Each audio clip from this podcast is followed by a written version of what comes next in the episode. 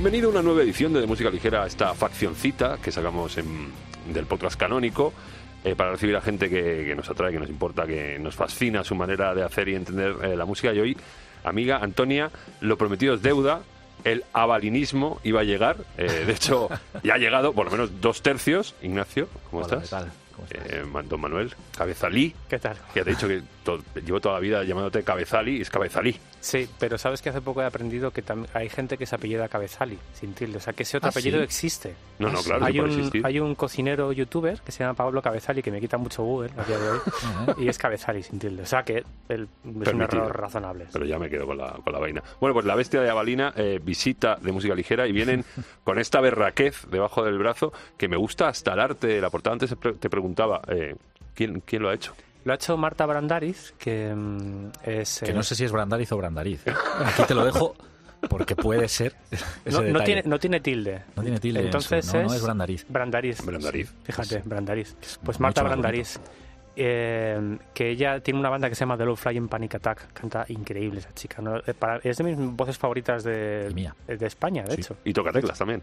Y toca teclas Sí, toca- también con, con toca todo. Rufus. Hizo el último disco de Rufus, del Largo Mañana, y luego hace estas maravillas de- como nuestra portada. Sí, o sea, es una ilustradora increíble y una diseñadora fantástica y vamos, tenemos una suerte que no nos lo creemos de, de haber contado con ella. Y digo, digo berraquez, y espero no os moleste el, termi- el término, porque me parece Sí, sí. que es una auténtica berraquez sin ser aberrante. O sea, te, te, te mueve las tripas. A mí es la sensación desde el primer tema que escuché que sacasteis hace mes y pico, dos meses, es algo que te mueve las tripas y luego al escuchar el concepto completo es una sensación que, que va fluctuando durante toda la escucha, durante la hora, casi una hora que dura. O sea, nosotros yo creo que una cosa que tenemos en común, más allá de muchos gustos en común, pero creo que lo que nos atrae de la música es cuando, o sea, como oyentes es justamente la música que consigue eso, que te mueve por dentro, ¿no? La que busca como el compromiso del oyente.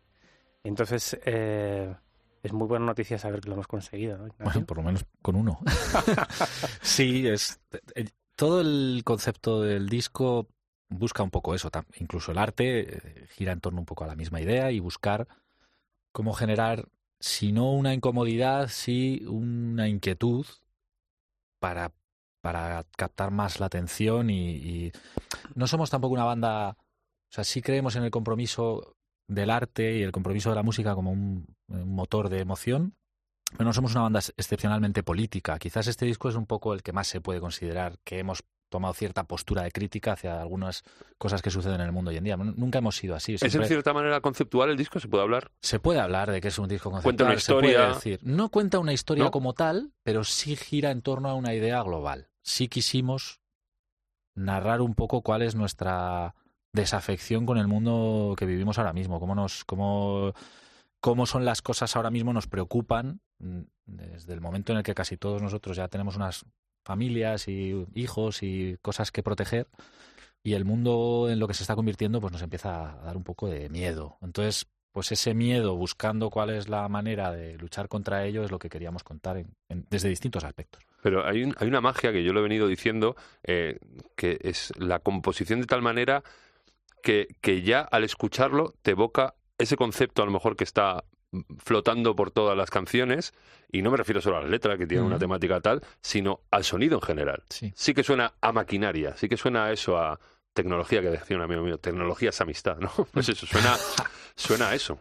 Es que yo creo que también el concepto, la idea que decía Ignacio sobre maquinaria, bueno, el título de maquinaria fue lo, prácticamente lo primero que hicimos el disco. O sea, yo tenía pensado y propuesto el título antes de tener prácticamente la primera canción. O sea, que ya con eso era un poco algo que ha estado presente todo el tiempo, no solamente para las letras, sino también para el sonido. Y porque muchas veces, de hecho, es que en Avalina a veces hay muy poquita letra, entonces tienes que contar también muchas cosas sin decir palabras. Entonces, en ese sentido, también estaba esto buscado de una forma muy premeditada, claro. Y luego hay una cosa en Avalina que es de siempre, que es que os la bufa todo y Sí, hay, temas, que- hay, hay temas que puedes empezar a cantar en el minuto dos, a lo mejor. O, hay- Sí. o sea, da- os da Es que, me, igual. enc- es eh, que me encanta eso. claro, os da igual estructuras, os da igual duración, o sea, temática, o sea, todo en gira en torno a lo mismo, pero a su vez cada canción tiene un pozo distinto. Sí, mira, eh, justamente, o sea, mira, por ejemplo, mi canción, mi grupo favorito de la vida es The Cure, mi canción favorita de The Cure es Pictures of You, en esa canción la voz no entra hasta el minuto 2.22, me parece, o algo así, o 2.30. Que ya habría sido una canción entera de los Pixies. Sí, tranquilamente. Sí. Otro grupo que también me gusta o mucho. dos de los Ramones. O de los Ramones. Pero, no sé, me gusta que las cosas se tomen su tiempo. Entonces, a ver, no siempre lo hacemos en Avalina. Y también hay No, no. canciones como cortas, inmediatas, Sí, que la voz sí, entra. sí. Pero Hay canciones en el disco de- desde dos minutos y medio hasta siete. Sí, pero es como que no, claro, no hay una fórmula, no hay nada prohibido. O sea, yo creo que en ese sentido somos como personas con gustos muy amplios y creo que este disco es como muy variado a ese respecto. Como que hemos intentado, bueno, hemos intentado, no, lo hemos hecho. Simplemente hemos sido libres está, está ahí, está de no, plasmado. de no tener unos, unas, unas, unos límites marcados, sino simplemente pues hacer lo que cada canción pedía y llevarlo un poco al extremo. Sí. ¿Y qué te vino a la cabeza para que sea esto maquinaria? Esa pedrada de maquinaria, a partir del título y a partir de ahí trabajamos. Creo que fue la primera canción que, que maquetamos, que fue precisamente Maquinaria, que es la que abre el disco. Porque en aquella época, esto, bueno, es que este disco se ha gestado en mucho tiempo. Esto, esto lo empezamos a hacer en 2018, es que ha pasado ya mucho tiempo. Y eh, empecé a juntar cosas que me estaban interesando de mm, un poco un paso siguiente a Amor de Sombra, mezclado con cosas que estaba escuchando en ese momento. Entonces quedó eso, quedó esa canción que era como muy rock industrial, ¿no? Yo estaba buscando como guitarras un poco tipo. Yo en aquella época estaba escuchando mucho Saint Vincent, por ejemplo, de ahí un poco de las Vaya, je- guitarras. vaya jefa. Y tiene un poco, e- ella tiene como una cosa un poco tocando la guitarra que es como un robot, ¿sabes? Sí, sí, tiene sí, una cosa a sí. veces como un poco como que parecen que no es humano. A mí, ¿Sabes? ¿no te recuerda un poco a Prince? Tiene Sí, un sí, toque sí. Prince esa mujer. Es. Absolutamente. Como- sí, es muy. ah, Pues nunca lo había pensado, pero es muy Sí, eso. Sí, sí. Y era como eso mezclado, también venía escuchando mucho synthwave, ¿no? Como música esta con synths un poco así como de medio de videojuegos, tal. Entonces, un poco por diversión, por juego, pues fue cuando empecé a juntar un poco estas ideas, ¿no? Y es que en realidad la música es un juego. Eh, entonces, claro, así empezó un poco. Entonces, esa canción se llama Hay gente que Maquinaria. se lo toma como un negocio eh, también. Bueno, pues no es nuestro caso. no, ya lo sé. lo sé, lo sé. no. Si es que de hecho, mira, Ignacio, cuando estábamos grabando Maquinaria en el estudio, un día dijo una, una frase que nunca se me olvidará, graciosísima, dijo, qué divertido es hacer música, todas las cosas que se pueden hacer solo con 12 notas. Sí, sí, es brutal. Y es que es verdad que Avalina es un, bueno, es que es un juego. Es que además yo de hecho siempre mi trabajo me lo tomo como un juego. Si no me divierto no lo estoy haciendo bien. Entonces fue producto del juego, llegó ahí, empezó esa canción y luego ya pues un poco en el hacer más canciones, compartirlo con la banda, eh, poner cada uno de su parte, cada uno amplió el concepto de maquinaria un poco desde su sitio, ¿no? Y, y quedó esto.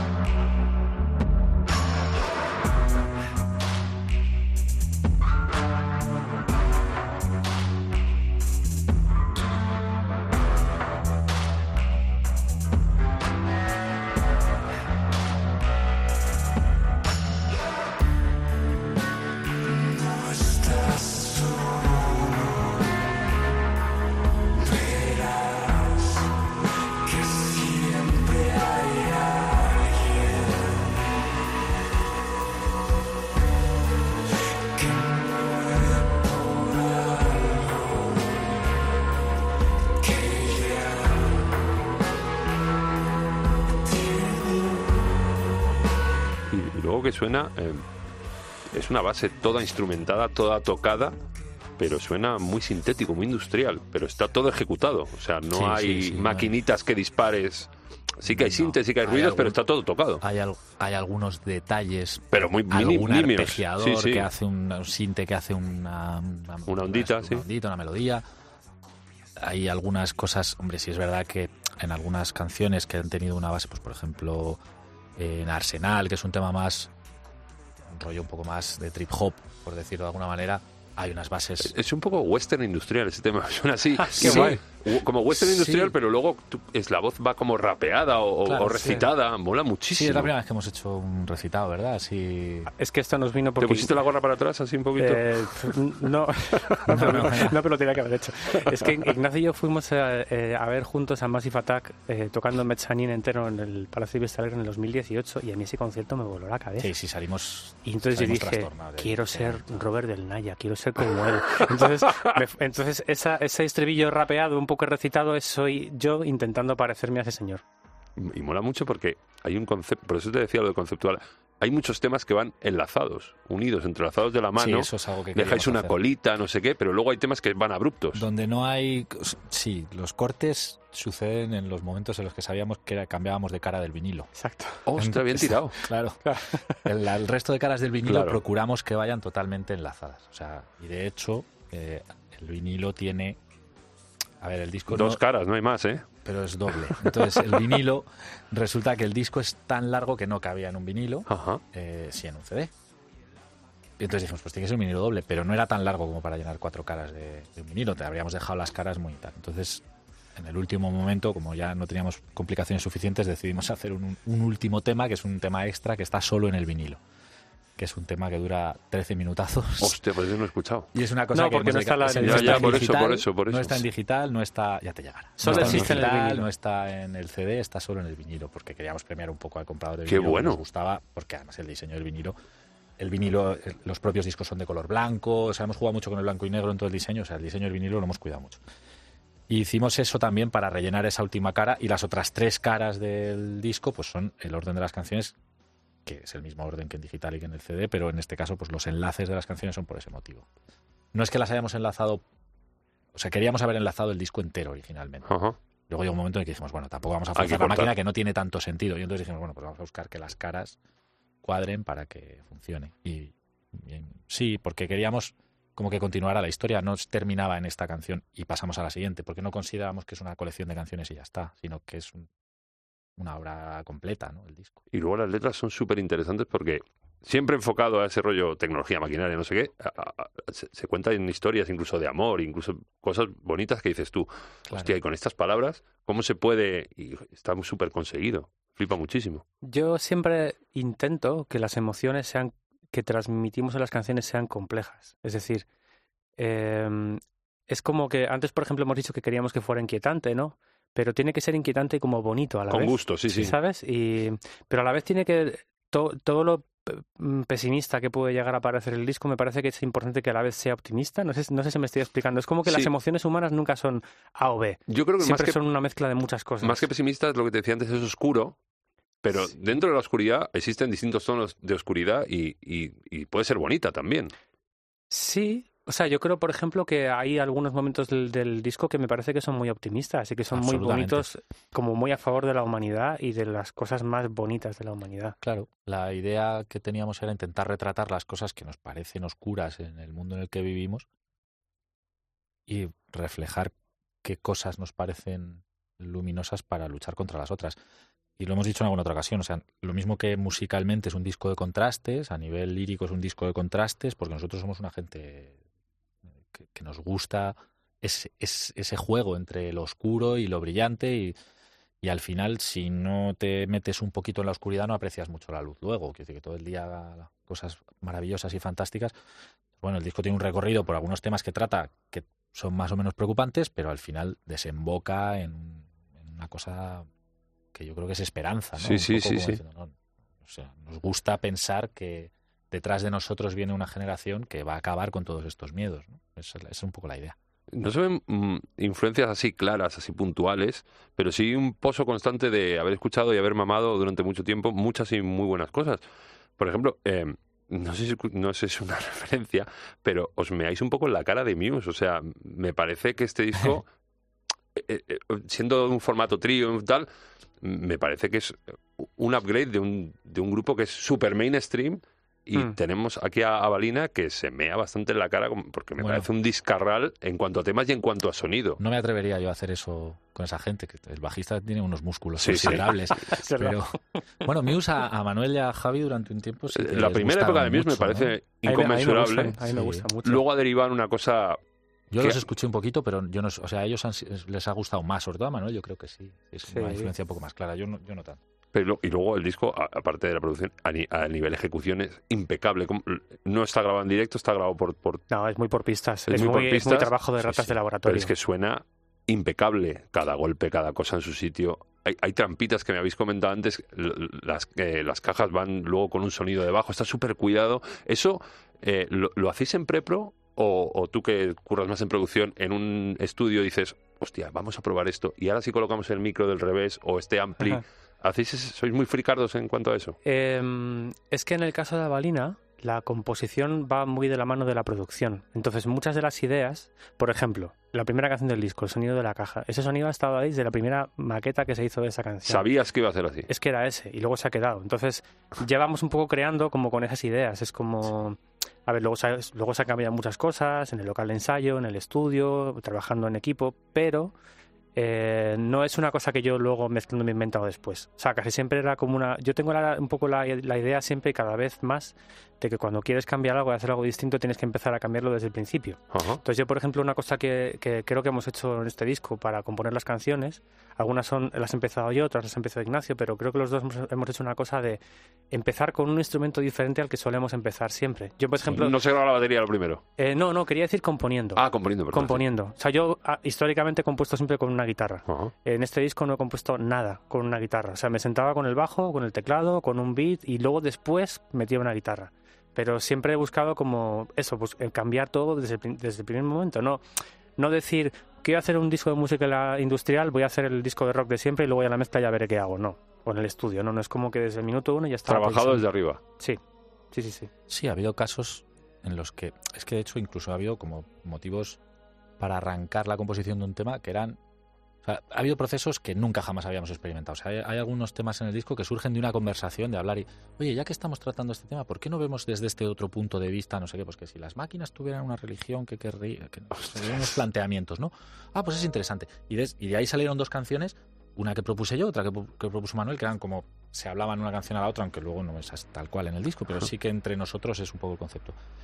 Y yo para componer eso, eh, cuando empecé a trabajar, yo tenía, tenía clarísimo qué quería hacer con la letra. O sea, quería que fuera un, un himno de religioso, ¿no? Una, oración en realidad. O En este caso, este es el himno himno número 9. Este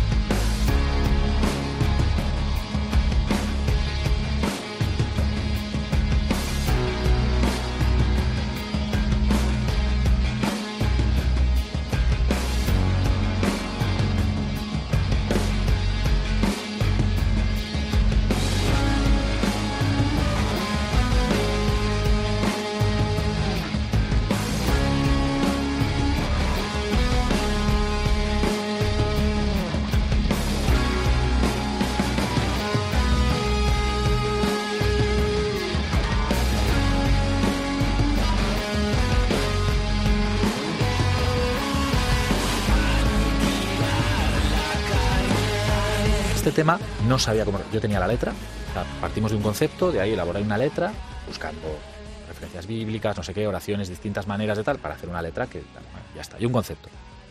Músicas, cero, ni una nota. Y eso no, lo- no me había pasado nunca en la vida, porque siempre surge de una idea, de un, de un motivo musical. Y luego no es súper complicado hacerte un tema de seis minutos y pico adaptando a, a eso. Pues fíjate, no lo fue. Porque No, no, y aparte me- es una jodida es maravilla la curioso porque igual me estoy metiendo ya en una. Pues igual os estoy dando la turra. pero- Adelante. Pero en este caso fue simplemente buscar una escala concreta. Una escala en la que yo nunca había ha- trabajado jamás. Y es lo que dice Manuel. Yo, yo, yo históricamente he sido el bajista de esta banda. Cuando vuelvo a la banda, vuelvo a hacer guitarras, teclados y lo que me dejen, o sea, lo que, lo que haga falta. Y entonces en este caso dije, pues voy a trabajar con esta escala para la melodía de voz y para los teclados y toda la sucesión de acordes. Vamos a, vamos a jugar con esta escala y a ver qué sucede. Y ahí encontré, curiosamente, esa melodía que tiene el himno número 9, que es como una oración tal cual. O sea, es, una, es música de misa y de repente descubres... Que viene muy bien aquí. Sí, y de repente descubres que, es, que esa sucesión es la que se viene utilizando por determinados motivos en, en mucha música que se utiliza ahora a nivel eclesiástico y tal. Sí.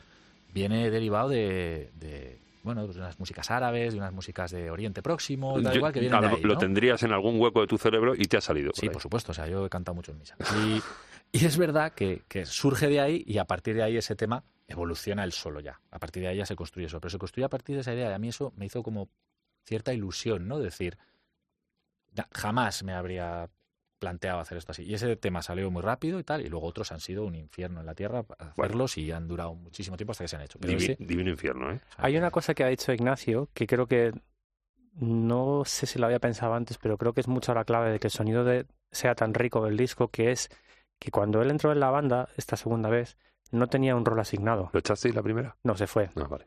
O sea, él se fue en Fue con el 2000 brazo torcido. se fue en 2013 de la banda, estuvo colaborando con nosotros puntualmente en discos y tal, pero no era parte de la banda. En 2018 volvió a entrar. Y cuando entró ya teníamos a Jaime Olmedo como bajista, con lo cual él no tenía un instrumento, no sabía qué iba a hacer. No y tenía creo que- hueco. no te- sí, pero creo que creo que eso ha sido parte de la magia del disco porque una de las lacras mucho de las bandas es un poco el ego de cada instrumentista. Es esto de decir, no es que tengo que tocar la guitarra porque soy guitarrista, soy, tengo que tocarla porque soy él.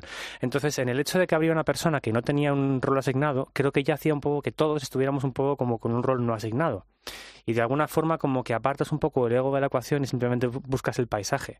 Yo creo que hay canciones en las que no es tanto lo que has tocado, sino cómo ha sido tu aportación a la idea global. Yo creo que hay Sí. canciones que, Ignacio, yo no sé si realmente has participado mucho en la, en la creación, pero habrá canciones en las que a lo mejor no has tocado ningún instrumento, o prácticamente ninguno. No, puede haber alguna en la que a lo mejor hay algún tecladito que, Algún ya, es- que ruidillo. ya existía en la maqueta, o sea que lo he tocado yo en la grabación, pero porque me han dejado. Pero eso lo, lo hace mucho la gente joven. Ahora los músicos más jóvenes son muy multidisciplinares, tocan de todo. Claro. Y eh, de ahí la riqueza ¿no? de las nuevas bandas, de las composiciones. ¿Seguís mucho de reojillo las bandas más jóvenes? que Porque vosotros ya sois de mi quinta, un poco rozando el pollaviejismo.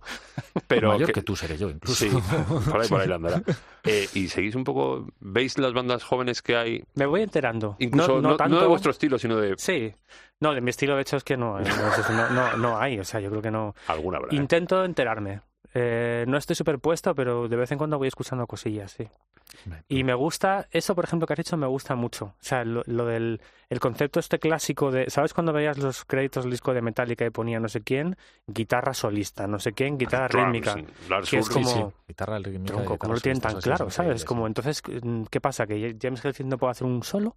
¿Sabes? Es, es como que esto ya me, me parece genial que hayamos como eliminado esta barrera y que simplemente somos músicos. De hecho, esto era una cosa que yo hacía tiempo que ya venía proponiendo mucho en la banda, con Muerde Sombra. Con el anterior disco empecé un poco a proponer la idea de que, chicos, vamos a dejarnos, si, si alguien tiene que tocar la zambomba en esta banda porque queda bien, se toca la zambomba. Y es que no se trata del ego del instrumentista.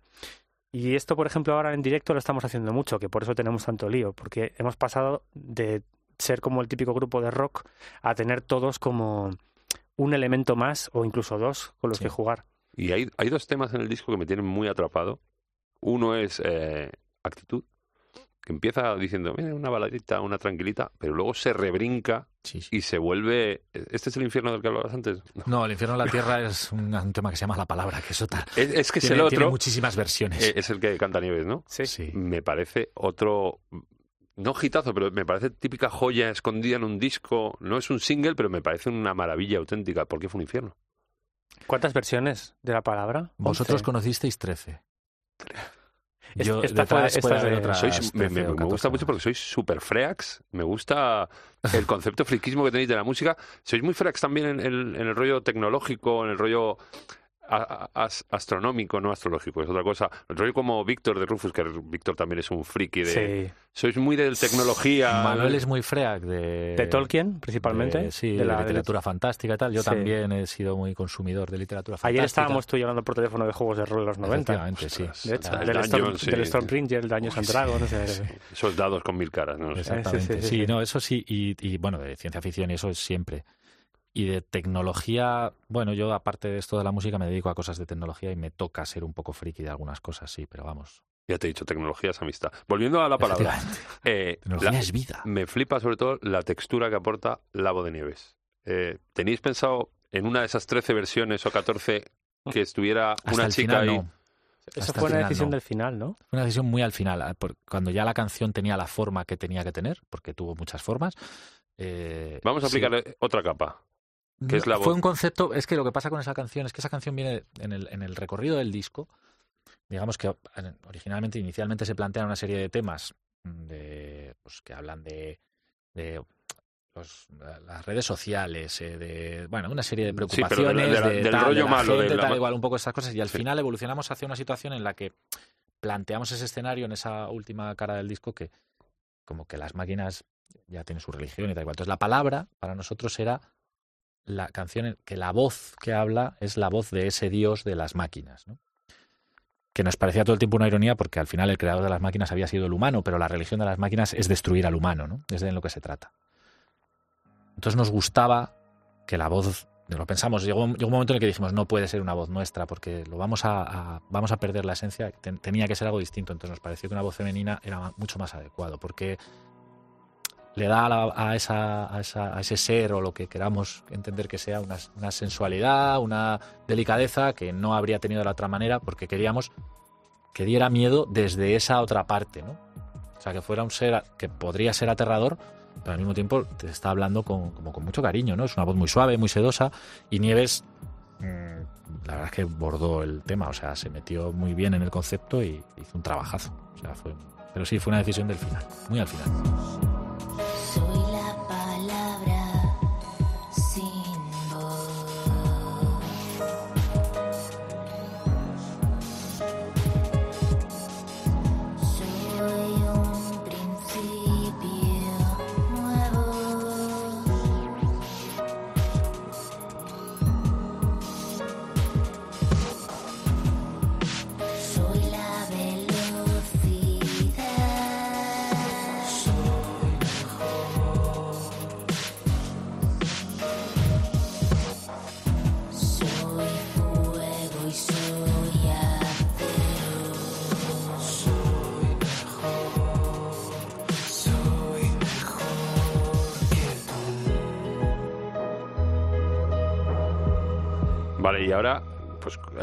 De que lo que hace Avalina es, para mí es magia, porque es un modelo de creación sonora que me parece increíble a todos los niveles, ya te he dicho, en cuanto a ejecución, a producción, a, a consecución de un sonido final, los temas me parecen muy redondos. Y ahora eh, es cuando los magos cuentan un poco los secretos. Eh, ¿Cómo vais a llevar toda esta mandanga al directo? Mm. Pues mira, eh, luego nos vamos a ensayar. Eh, mira, tenemos, estamos cuatro en el escenario, estamos eh, los tres a Balina, que somos Javi, Ignacio y yo, también tenemos a Teresa Martínez. Entonces Javi toca la batería, toca el SPD, que es un sample y hace coros. Sí. Ignacio toca... El- este que es red de Sí, rectangular. ¿no? ahí lanza muchos El que soniditos. lleva Julia. sí. Exacto. Tiene mucho esta cosa que hemos comentado antes de los samples de caja de ritmos sumados a la batería. En plan, cada vez que le doy a la caja suena también un sampler de... Sin necesidad de tocarlo. No, claro, o sea, es como Sí, que tiene un un trigger la caja sí, de un sí. disparador que dispara como dos sonidos a la vez, de la Ujú. caja y, y otro más, ¿no? Que están metidos en el SP. Entonces, hay mucho de esa... Ahí está un poco, hay un poco la cosa rítmica, está ahí un poco en Javi. También hace Claro, lleva, coros. lleva el bombo acústico la batería, lleva otro pedal para tocar bombos Eléctricos. a la vez. Claro. Luego, Teresa toca el bajo, pero también toca los sintes que hacen bajos y hace coros. Eh, de hecho, cuando no esté Nieves, que será casi siempre, pues cantar la canción de la palabra. Sí. Luego está Ignacio, que tiene teclados, toca la guitarra y hace coros también, y en alguna canción también canta él. Y luego soy yo que toco guitarra, teclados y también canto. Entonces siempre hay un baile de mucho cambio de instrumentos. Bueno, sobre todo Ignacio, tú tienes un lío montado y tú eres el que más, yo creo. Yo te veo cam- cambiando de guitarra a teclado constantemente. Sí. Te acabas de dar cuenta, ¿verdad?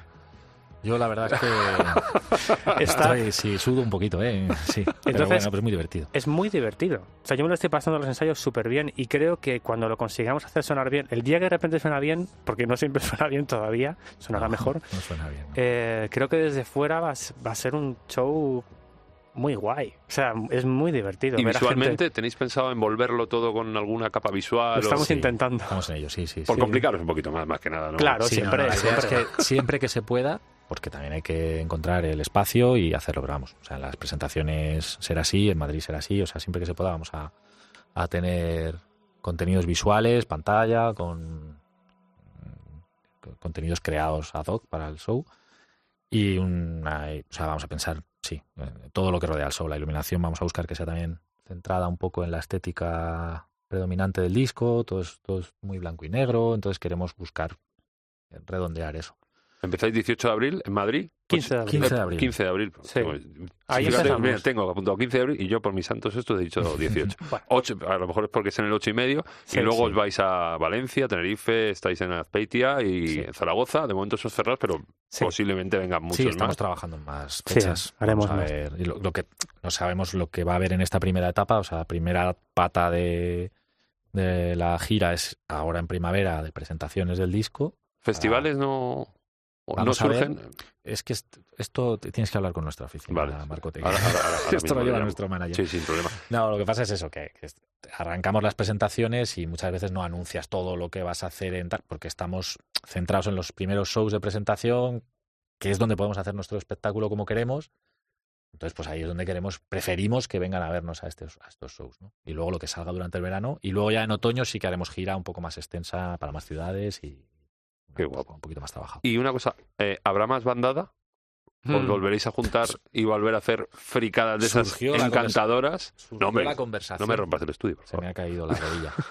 Surgió la conversación. Pues sabes que... eh, ¿Surgió aquí? ¿Dices por qué la he sacado yo o porque ha surgido hace poco? No, surgió no hace mucho. no, pues sí. que, sabes que es que de hecho, en, en las pocas entrevistas que llevamos hechas este disco, yo creo que es la tercera persona ya que, me lo, que nos lo pregunta. o sea, Es como- que tengo esa espinita clavada de Sí, no sí. haber ido a, a la Joy, fue la Joy el último, sí, ¿no? sí, que ya no sé, ahora es Teatro Eslava, sí. y tengo esa espinita, Yo tampoco fui. Ya, bueno, pero... Ni ganas tampoco. No, ¿eh? hombre, no. No. Es que sufro mucho viéndolos cuando no estoy yo tocando. Es que cada vez es como que tenía que habernos Pero ahora ya estás, ahora sí. Ahora ya pues, puedes hacerlo tú. Claro, ahora sí, ¿no? Ahora sí, y- y ahora sí se hace, espero estar, sí. Sí, claro, hombre. Pues mira, eh, yo te digo que ese concierto ha sido el concierto más divertido de mi vida. Es y que he- todo he el mundo muchos, me ¿eh? dice que fue O sea, me una, lo pasé. no sé, como una unión de todas las, o sea, una... Es que no te lo puedo Nah, explicar es que con entre las dos bandas Me es lo pasé súper bien. Sí. O sea, y además, insisto, como yo tengo esta teoría de que si me lo paso bien es que estoy- lo estoy haciendo bien, pues atendiendo a lo bien que me lo pasé, deduzco que tuvo que estar súper bien. Porque es que de verdad que fue divertidísimo. Ahora, eso sí, es una idea, o sea, difícil en la práctica. Realizable, sí, sí. el- el- a nivel de logística es bastante Y locura. sea, agendas y todo, porque Sí. hablamos que Rufus está Sí. a un nivel tal, y Nah, vosotros... muy complicado. Es que además, sabes que lo hicimos con.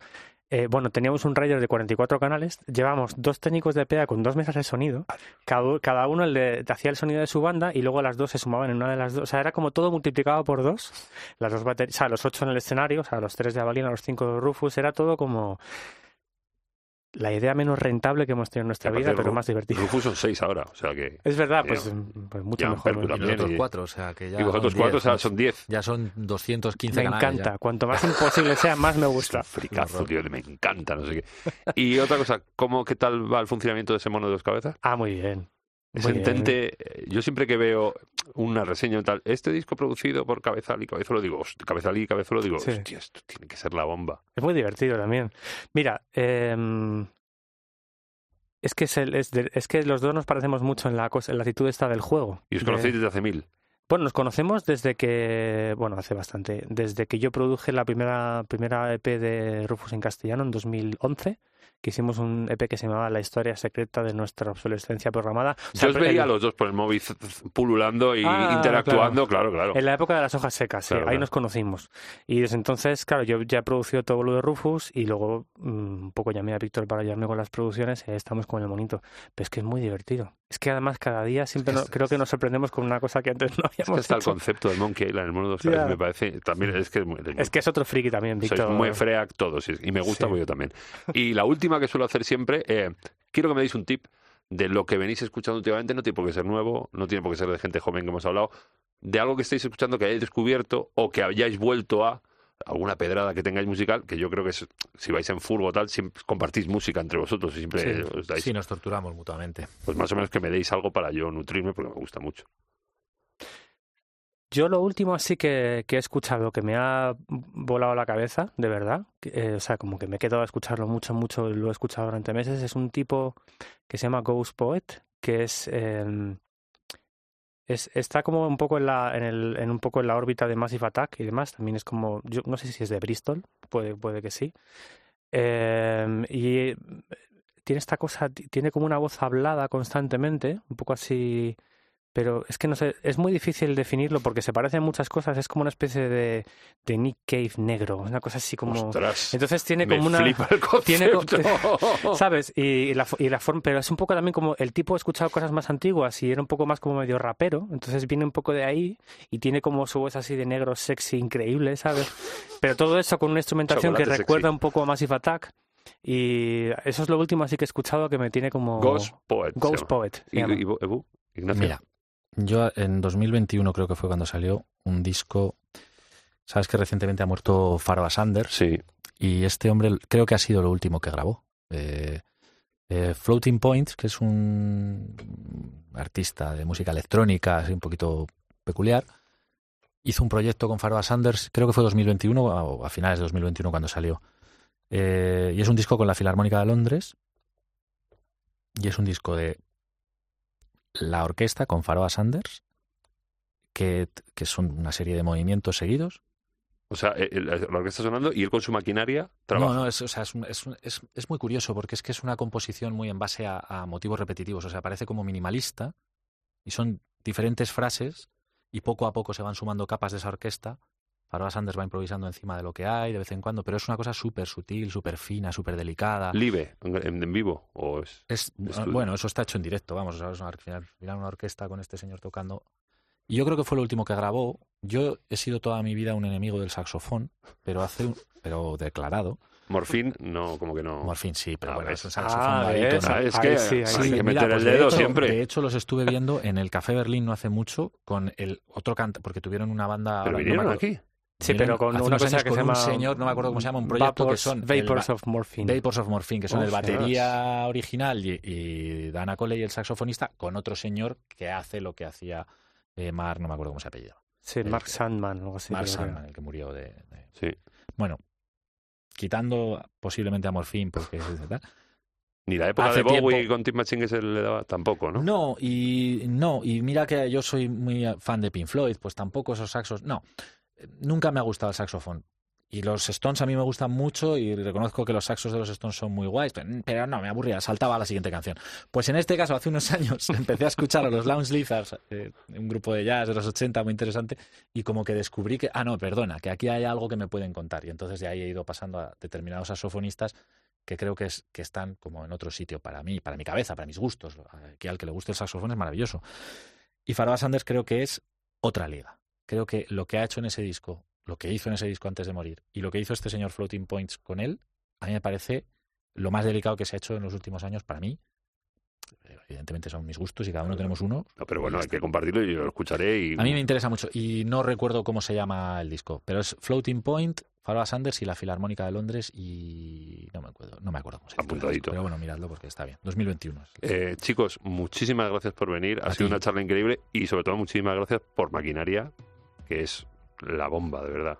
Espectacular. Un placer, muchísimas gracias a ti. Muchísimas gracias por el apoyo y por la, y por la charla tan agradable. Hasta luego. Chao. Chao. Negar la debilidad, trascender.